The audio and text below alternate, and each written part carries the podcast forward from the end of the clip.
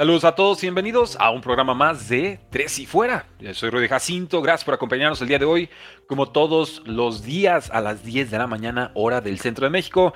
Es todos los días entre semana, lunes a viernes, para platicar sobre todo lo que está sucediendo en la National Football League. Y no es poca cosa, ciertamente hay noticias importantes, hay resultados, se acerca la semana 7 de eh, la jornada NFL y por supuesto aquí estaremos para darles toda la cobertura al momento. Pero es importante notar y es importante destacar que tenemos a seis equipos en semana de descanso y que también se acerca la fecha límite para trades en la National Football League, fecha que llega el 31 de octubre. A partir de esa fecha los equipos ya no pueden cambiar a jugadores, solamente pueden cortarlos o conseguir a jugadores que estén disponibles por la vía de agencia libre. Y en ese sentido, ¿qué está sucediendo en Las Vegas Raiders? Tenemos a un receptor abierto estrella, espectacular, que salió de los Packers para llegar a los Raiders, para jugar con su compañero Derek Carr. Eh, firma un contrato importante, una extensión bastante significativa. Y en estos momentos, Davante Adams expresa su inconformidad. Davante Adams habla con ESPN y dice, estoy insatisfecho con mi rol en Las Vegas. No estoy aquí para cotorrear o pasármela bien, estoy para jugar. Literal así lo dijo. I'm not here to hang out.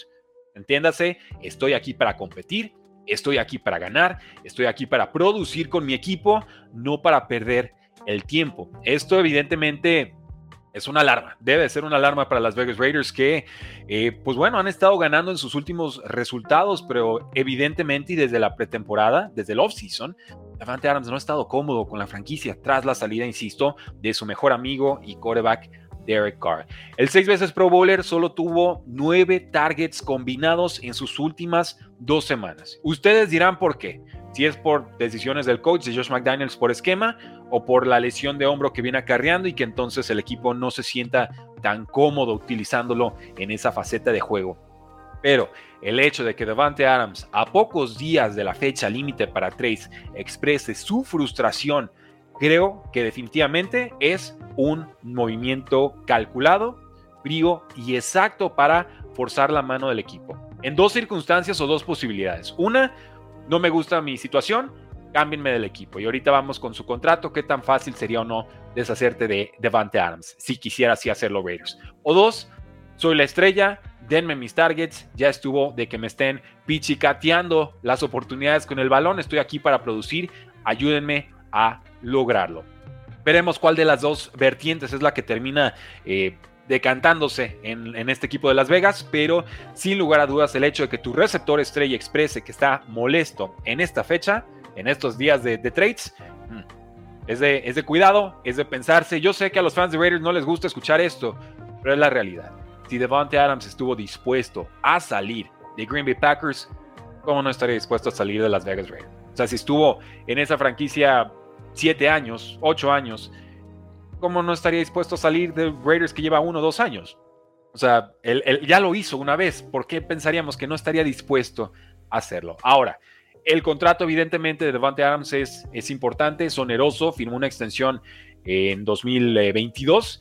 Y si lo cortaran en estos momentos, en 2023, es, es difícil, dejaría 54 millones de dinero muerto.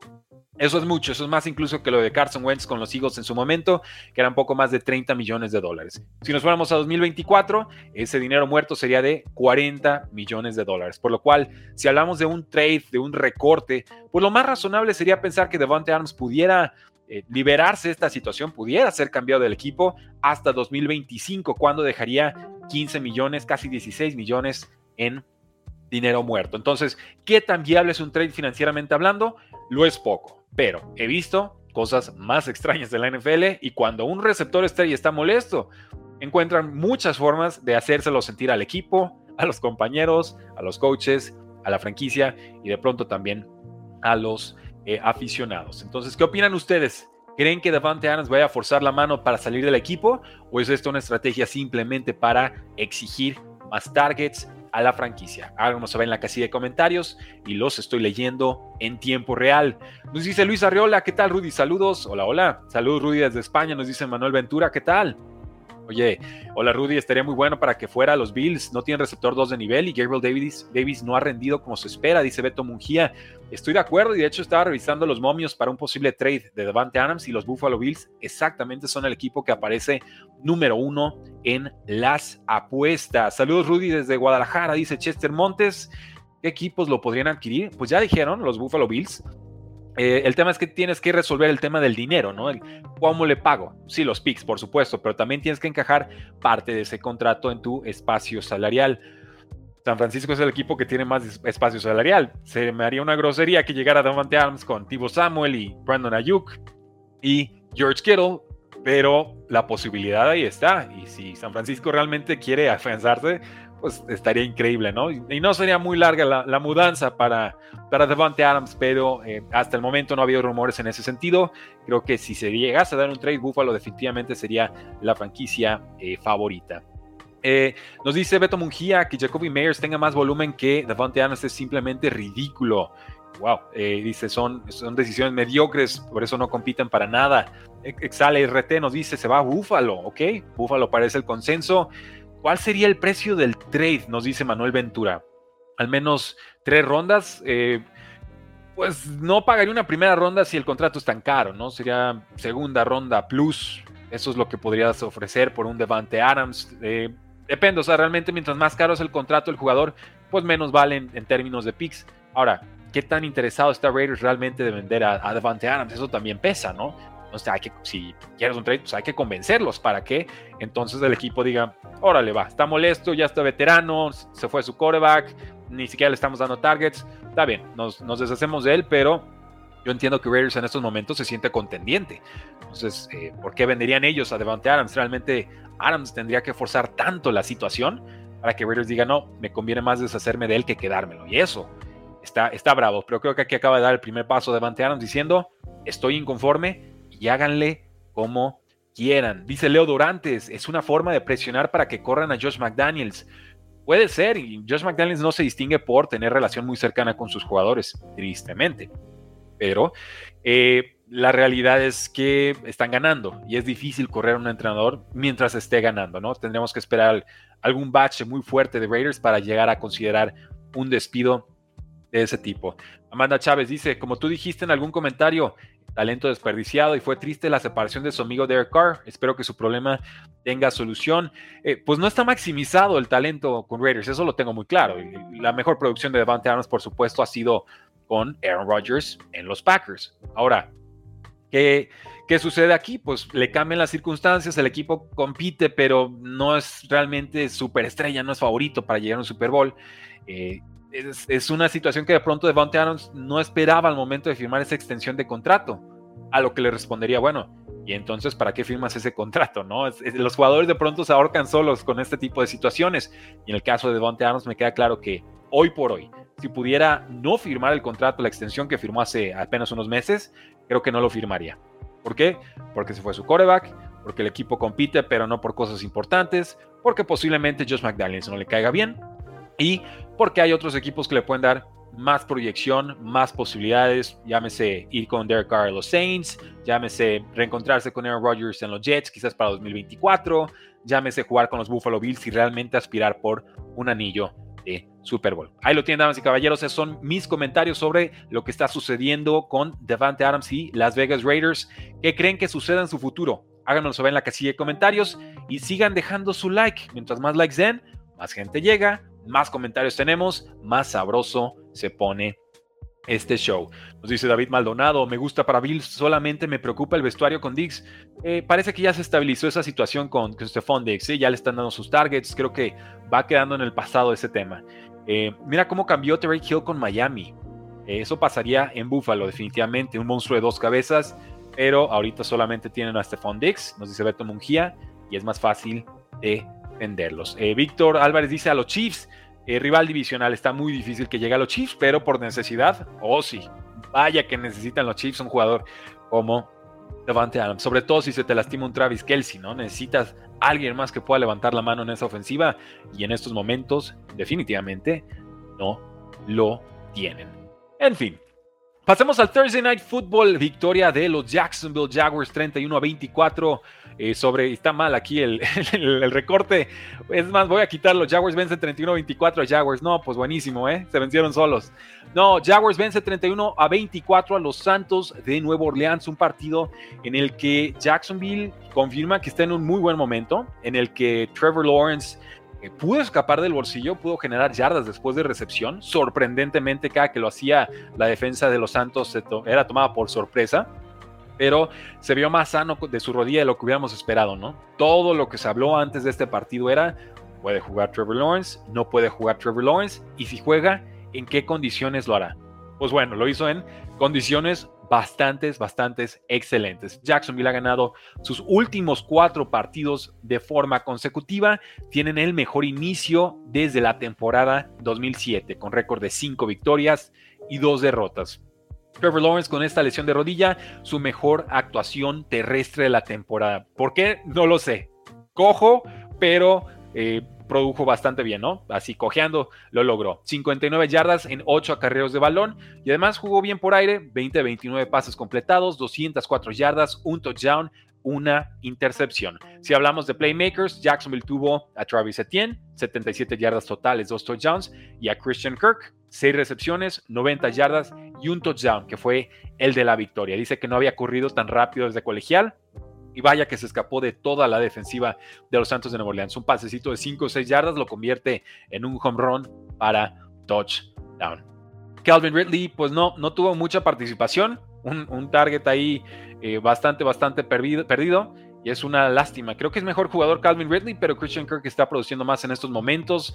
Eh, evidentemente más química entre Trevor Lawrence y Christian Kirk que entre Calvin Ridley y Trevor Lawrence en estos momentos. Eh, también me queda claro que la cobertura más fuerte de las defensivas en la NFL casi siempre va a ir sobre Calvin Ridley, no sobre Christian Kirk, y eso le abre entonces posibilidades a Kirk de jugar contra cornerbacks que no son los mejores del otro e, equipo.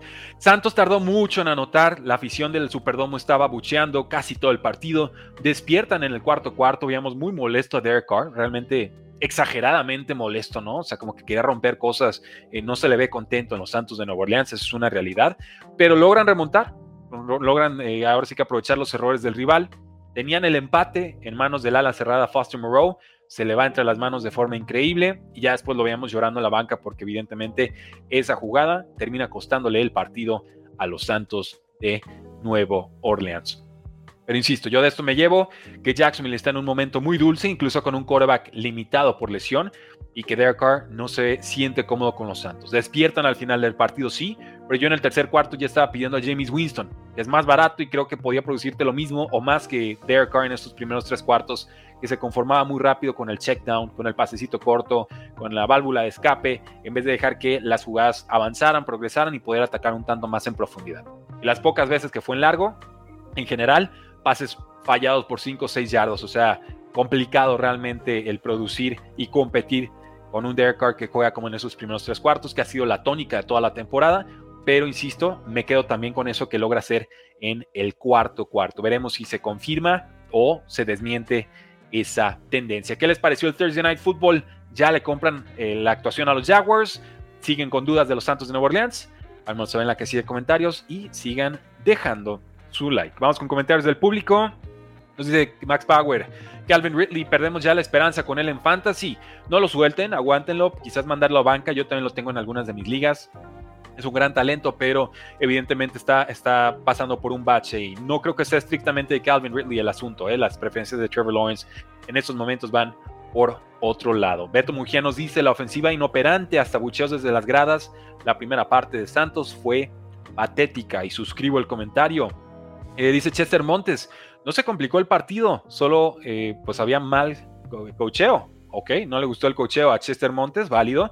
Marco Cabrera dice, Rudy, salúdame. Saludos. Eh, Beto Mungier dice, se había menospreciado a Christian Kirk. se creía que Calvin Ridley con dos años sin jugar le comía la chamba y no ha pasado.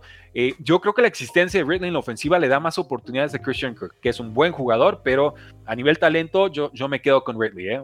Como prospectos colegiales y lo que habían hecho en la NFL, yo, yo me quedo con Ridley. Igual, eh, respeto si alguien prefiere a Christian Kirk, pero creo que eh, si se invirtieran los papeles y a Calvin Ridley le pusieran el cornerback número 2, eh, veríamos, recordaríamos de qué está hecho Calvin Ridley. Veremos pronto a James Winston y pregunta Marco Vilchis.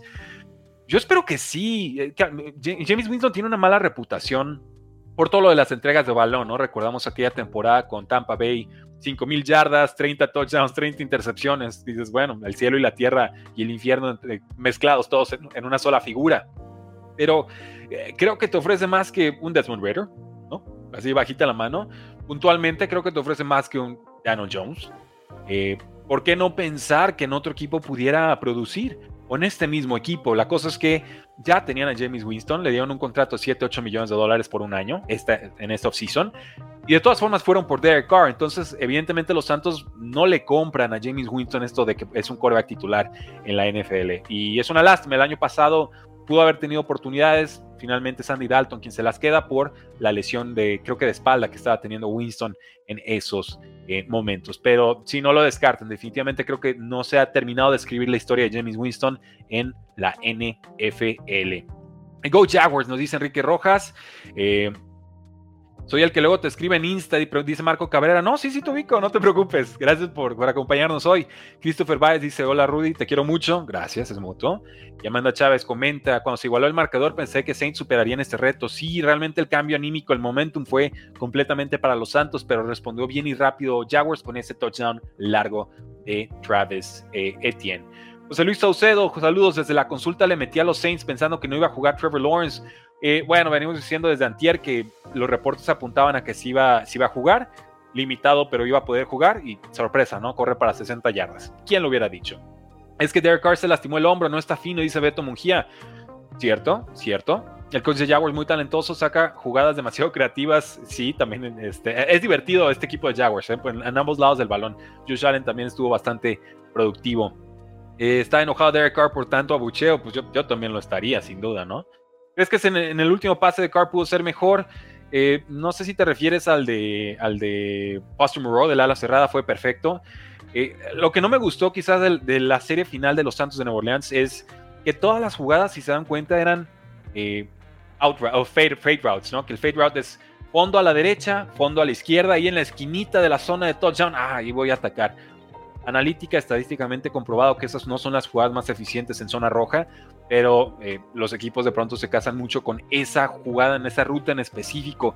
Y los Saints lo usaron con Foster Moreau, que sí les iba a funcionar, la soltó ni modo, pero también lo usaron en esa última jugada que termina siendo eh, incompleta. Entonces creo que sí falta mucha creatividad ofensiva de Santos en zona roja, que todo el partido le costó anotar, le había costado en, partidos anteriores.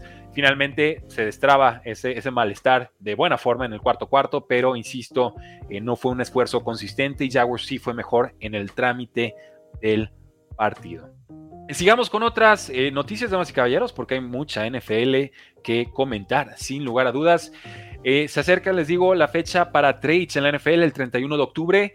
Daniel Hunter, este excelente pass rusher de los Vikings, podría estar a la venta. Nos dice, el, bueno, llega el reporte a través de Albert Breer, que cree que los vikingos estarán em, favoreciendo este trade más que la idea de quedárselo para otras temporadas. El tema es que Daniel Hunter, aparte de ser productivo, está en su último año de contrato. Es líder de la NFL con ocho capturas en seis juegos. Increíblemente ha tenido 53 y medio capturas en los últimos 62 partidos, esto es, del 2018 al 2023. Es un jugador de 28 años al que se le ha relacionado vía trade con las Vegas Raiders, con los Baltimore Ravens y con los Leones de Detroit. Los vikingos también podrían estar vendiendo a jugadores como el receptor KJ Osborne, como el defensivo Harrison Smith y como Jordan Hicks. Así que estos vikingos con un récord de una victoria y bastantes derrotas no, no, venderán seguramente a Kirk Cousins, pero el resto del roster, salvo Justin Jefferson, parece estar disponible por la vía del trade. Eh, no descarto eh, sobre todo San Francisco, eh, insisto, tienen mucho espacio salarial, ya han hecho trades a mitad de temporada por pass rushers, la mayoría les han funcionado. Creo que un Daniel Hunter junto a esa línea defensiva que ya tienen sería absolutamente extraordinario. Yo, yo pagaría realmente por ver qué sucediera esa situación. Nos dice Marco Cabrera, ¿qué tal a los Bengals? También podría funcionar. El tema con Bengals es que pues ya le, va, ya le pagaron a Joe Burrow, ya viene el contrato de Jamar Chase, También viene el contrato de T. Higgins. Entonces van a estar gastados muy rápido estos Cincinnati Bengals. ¿eh? No, no sé si realmente tengan tanto espacio como en estos momentos pareciera que tendrían de cara al futuro. Daniel Hunter a los 49ers, dice Marco Cabrera. Eso, eso sí me parece bien. A los Lions también le gusta Marco Cabrera la posibilidad. Ah, Christopher Baez dice, ¿qué tal si lo mandamos a los Ravens? Hombre, con la defensa que tienen y le sumas un Daniel Hunter. Mm, ama mía junto a Raquan Smith. Eh, me encanta, me encanta la idea. ¿Cómo ves a Ravens? Dice Christopher Baez. Los veo muy bien. Tengo a Lions ganando el partido esta semana, pero más por un voto de suma confianza a Lions que un voto de desconfianza a Ravens, a quien tengo todavía ganando la AFC North. Brian Burns, ¿crees que salga? Pregunta Ernesto Caloca. Híjole, ya no sé, porque estas panteras han sido muy necias con, con Brian Burns, pero creo que llega el momento, ¿no? Año de contrato, mal roster, pésimo récord, jugador molesto desde hace años. Es el momento. Creo que hay que vender a Brian Burns, fumar una primera ronda plus para seguir mejorando ese roster. Nos dice Uri Sierra, buen día Rudy, ¿cómo ves a los Dallas Cowboys? Eh, bien, sacando un juego complicado contra los Chargers que se sabotearon solos, pero Dallas hizo lo suyo. Eh, creo que siguen siendo competitivos, no los favoritos de la NFC, pero eh, hay, que, hay que seguir mejorando ese juego aéreo en los Dallas Cowboys y enseñarle a Matt McCarthy un par, de jugadas nuevas, ¿no? Está como que el perro viejo no aprende trucos nuevos, hay, hay, que enseñarle un par de jugadas. Eso, eso le desearía a los Dallas Cowboys. Seguimos con noticias. Tyreek Hill lleva un ritmo récord esta temporada. Lo hemos visto semana a semana, pero si mantuviera su ritmo de producción aérea en esta campaña, establecería el récord de más yardas por aire en una temporada. Tyreek Hill, el receptor estrella de los Miami Dolphins, tiene 814 yardas por aire en apenas 6 partidos. Este ritmo lo mantendría con 2.306 yardas en una temporada de 17 juegos. Y esto evidentemente lo convertiría en el hombre récord de la NFL. Dijo Terry Hill en pretemporada que él quería romper la marca de las 2.000 yardas aéreas en la NFL. Y dijimos, bueno, claro que está en la baraja de posibilidades, pero es difícil esperarlo porque no ha sucedido antes en la historia de la liga. El récord es de Calvin Johnson, Megatron, ¿no? la estrella de los Lions, y el récord era de mil, o es, de 1964 yardas. Entonces, Eric Hill es el primer jugador en la historia de la NFL con cuatro partidos de 150 o más yardas en sus, en por lo menos cuatro juegos, ¿no? En esos primeros seis partidos que ha jugado. Es un jugador de 29 años y en estos momentos, según las apuestas, es el favorito a ganar el premio ofensivo del año. Sus momios están en más 150, que son bastante bajitos, y el único que más o menos amenaza esa apuesta sería Christian McCaffrey, el corredor de los San Francisco 49ers, y ese momio está en más 230. ¿Quién creen que gane el premio al ofensivo del año? Christian McCaffrey, Derek Hill o alguna opción que no hemos mencionado en este episodio. Vamos a ver en la casilla de comentarios. Los leo. Y sigan dejando sus likes. Gracias a todos los que se están conectando en estos momentos. Veo muchas caras nuevas. Dejen su like. Es gratis. Ayuda a que el video llegue a más gente y que el canal pueda seguir creciendo. Recuerden que estamos de lunes a viernes completamente en vivo a las 10 de la mañana, hora del centro de México, con las mejores noticias, resultados previas, apuestas y más de la National Football League. Vamos a otra noticia para todos ustedes. Y esta es intrigante, esta, se sale del espectro de lo que normalmente comentamos en este espacio y es el fútbol colegial, que me fascina, pero la verdad es que no me da la vida para también hacer análisis de fútbol colegial en general. Pero les aviso, vamos a tener un gran partido esta semana y es Penn State contra Ohio State. Y lo resalto en este espacio NFL porque sabemos que casi todos los equipos de la National Football League van a estar mandando scouts a este partido. Hay muchos nombres y muchas figuras que seguir. En este partido probablemente veremos a dos jugadores que serán top 5 en el próximo draft, en 2024. Hablamos del receptor de Ohio State, Michael eh, Harrison Jr. Y, eh, eh, de Penn State, el tackle izquierdo, Olu Pashano. Ahora sí que eh, creo que es importante resaltar a estos, a estos dos jugadores. Y aquí en el reporte me salía Michael Harrison Jr., pero pues no, ese, ese no es el, nombre, realmente Marvin Harrison eh, Jr., ¿no? El, hijo de la, de la estrella. Total, el asunto aquí es que tenemos a dos jugadores que van a ser top 5. Harrison es considerado uno de los mejores prospectos de receptor en la historia de la NFL. No es exageración.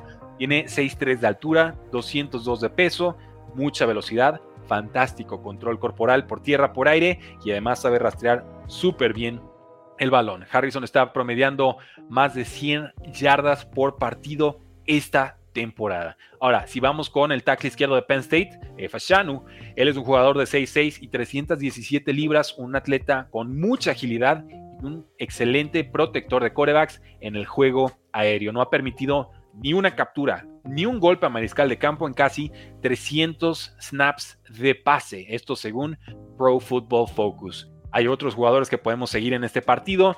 Eh, de Penn State, por ejemplo, tendríamos al cornerback Kalen King, al pass rusher eh, Robinson y al ala cerrada Theo Johnson.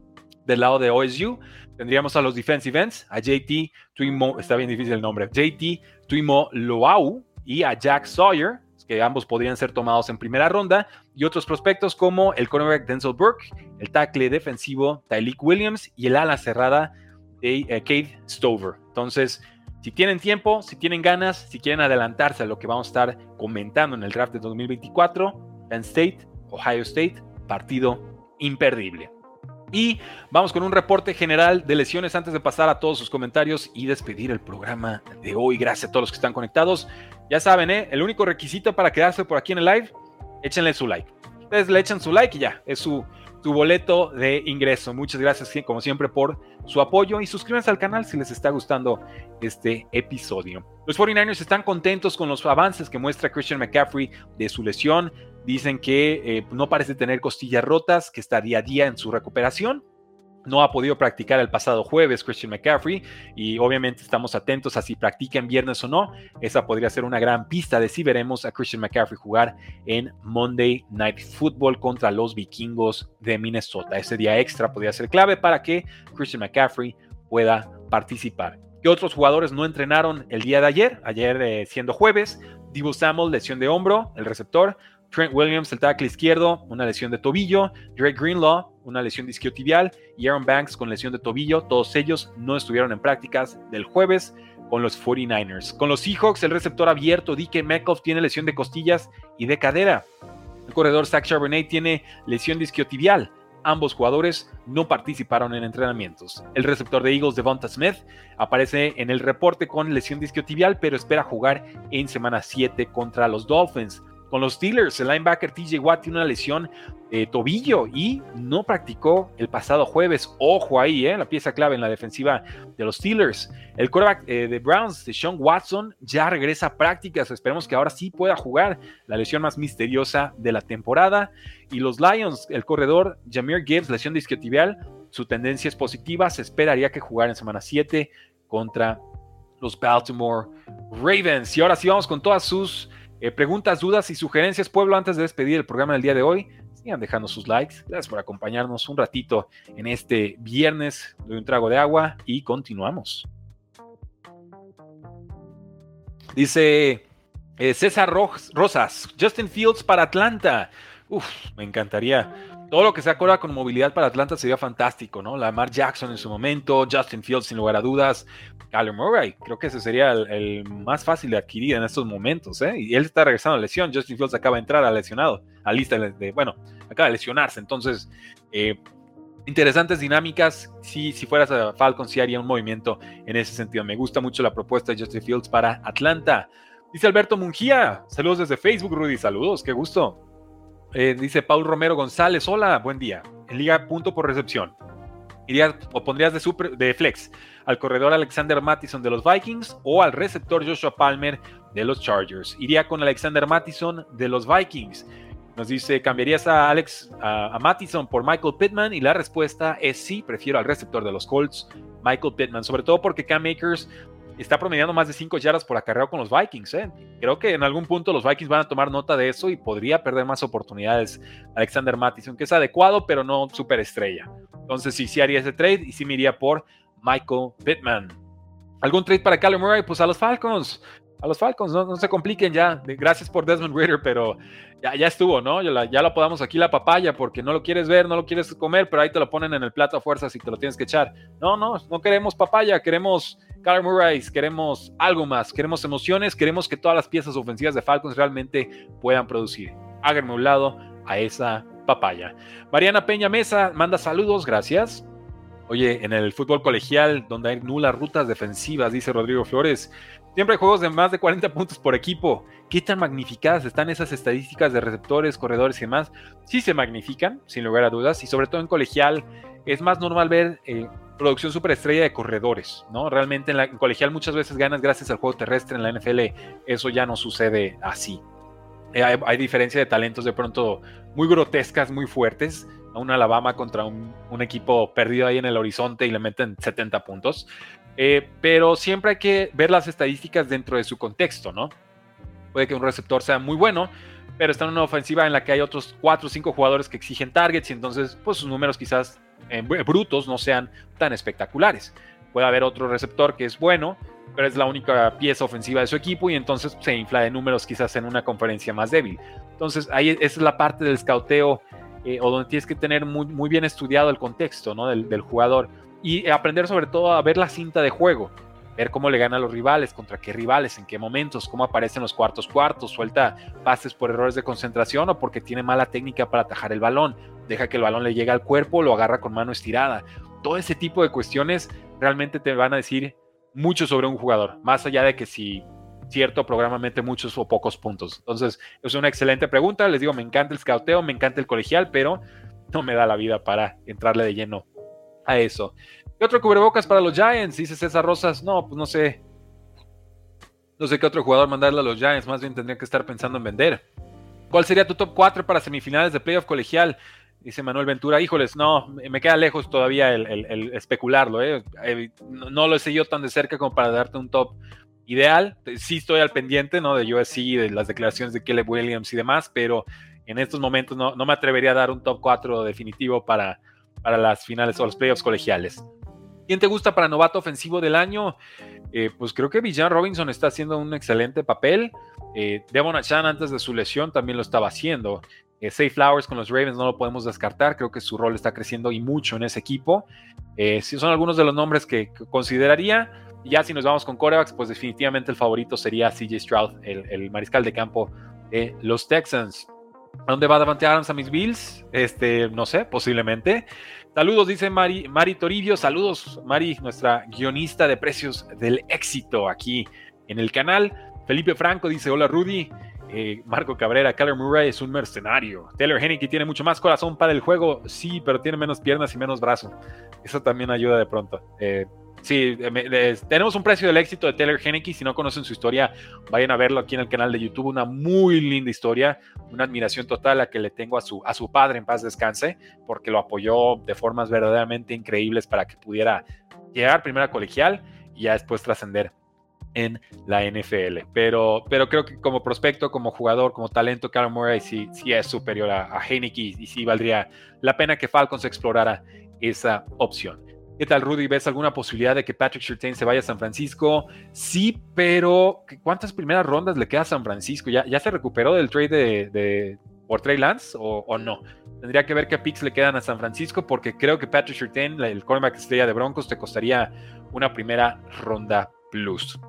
Eh, Exale RT nos dice, ¿qué opinas de Osvaldo Canchola? Ay, bueno, algún día me van a preguntar de eso, ya sabía, estoy listo. ¿Qué opinas de Osvaldo Canchola, jugador de Burros Blancos que lesionó a propósito a un jugador del TEC de Monterrey, de origen brasileño, por supuesto, eh, por cierto, y ya lo suspendieron de la ONEFA? Pues es la decisión correcta, incuestionable. Si se acaba la jugada, el jugador está viendo hacia otro lado y tú vas y te le tiras a la pierna y además lo lastimas, pues por mí se te acabó la carrera. O sea, no, no, no veo, veo a muchos coaches haciendo polémica en redes sociales de que no, es que cómo vamos a reformar a las figuras que son controversiales, este, hay que darles oportunidad. Y es un jugador de 25 años que ya jugó profesional en Europa y es un cachirul en, colegial, o sea, y lo hizo de mala leche ante los ojos de referees y por suerte lo grabaron, porque habrá muchos que ni siquiera los graban. Para mí está perfecto. Jugar colegial, fútbol americano con un equipo es un honor y es un privilegio.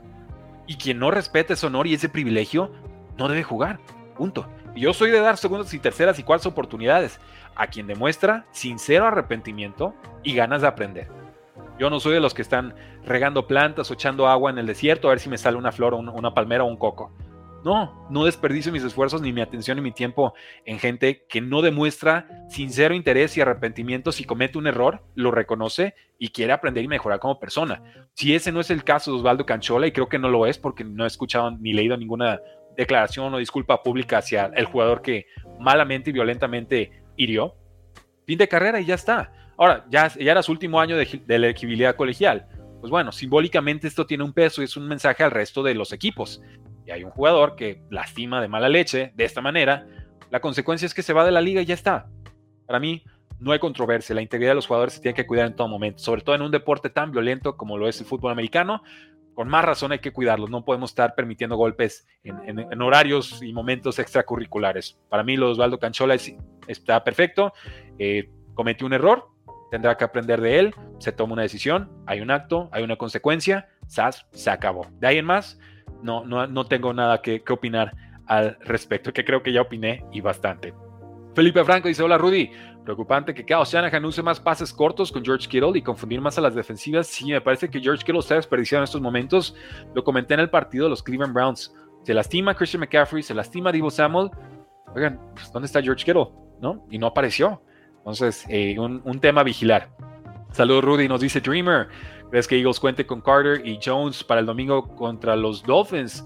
Eh, no sé si Lane Johnson va a jugar. Esperaría que sí, pero Jalen Carter parece que sí juega. Su ausencia era solamente de una semana. Entonces, sí van a tener a su tackle defensivo superestrella. César Rosas dice: coreback para los Giants y receptor. ¿Más receptores? Tienen como 15. No, eso, fue el tema del off-season, novatos, receptores y agentes libres receptores y Darren Waller receptor. Pero pues hay que tener un coreback que les pueda hacer llegar la pelota, ¿no? Un esquema que funcione y pues ahorita no hay. Marco Cabrera dice, no dije que fuera... Eh, ah, dice Marco Cabrera, no dije que Karen Murray no fuera bueno, sino que no tiene corazón ni ganas de jugar. Prefiero mil veces a Heineken con sus bajos. Pues pongámoslos a los dos a competir. Es lo que podría decirle o desearle a los, Falcons, ¿no? Pero sí, el, corazón de Taylor Haneke es incuestionable y, sí creo que eso pesa y contagia al vestidor, sin lugar a dudas. Como contagia también el tener un quarterback que entrega tres veces el balón en un partido y te cuesta el, juego, ¿no? Eso te va a bajar siempre la moral. Sigan dejando sus likes, gracias, gracias a todos los que nos acompañan. Recuerden que estamos en vivo lunes a viernes, 10 de la mañana, hora del centro, y que este episodio queda guardado en el podcast 3 y fuera NFL, disponible en iTunes y en Spotify. Soy un romántico del deporte, dice Marco Cabrera. Está bien, haces bien, yo, yo también de pronto romantizo. Christopher Baez dice, ¿cómo viste la expulsión de Kyle Hamilton? Ah, me aventé ese en redes sociales. La vi bien, la vi correcta. Eh, no porque Kyle Hamilton sea un jugador sucio, simplemente porque va primero con el casco. Es una jugada rápida, dicen, sí, pero ¿cómo va a mover el casco? entiendo, no jugué fútbol americano, pero entiendo que a los defensivos se les enseña, desde que cambió la regla de no ir a taclear con el casco, o llegas con el casco levantado o llegas con el casco cruzado. Cruzado en referencia al jugador que vas a taclear. No llegas de frente, o sea, no le metes el cuerno. Y acá la cosa es que como va primero con la cabeza, aunque no punta necesariamente a matar o a lastimar, pues el, resultado es ese, ¿no? Va con el casco mal, el choque, lastima, castigo y expulsión. Entonces para mí es correcta la decisión porque el, defensivo es el que prepara mal la jugada no llega cruzado, no llega con casco levantado, va con, como con el casco primero y ya pues la coincidencia de cómo va bajando el jugador y la tecleada del safety pues nos da ese contacto tan aparatoso. La defensa que veía de Cam Hamilton, de, sobre todo de fans de Ravens, era pues cómo se va a ajustar a medio aire, es una jugada muy rápida. Ah, ah. El jugador tiene que llegar bien, antes de que se dé toda la circunstancia.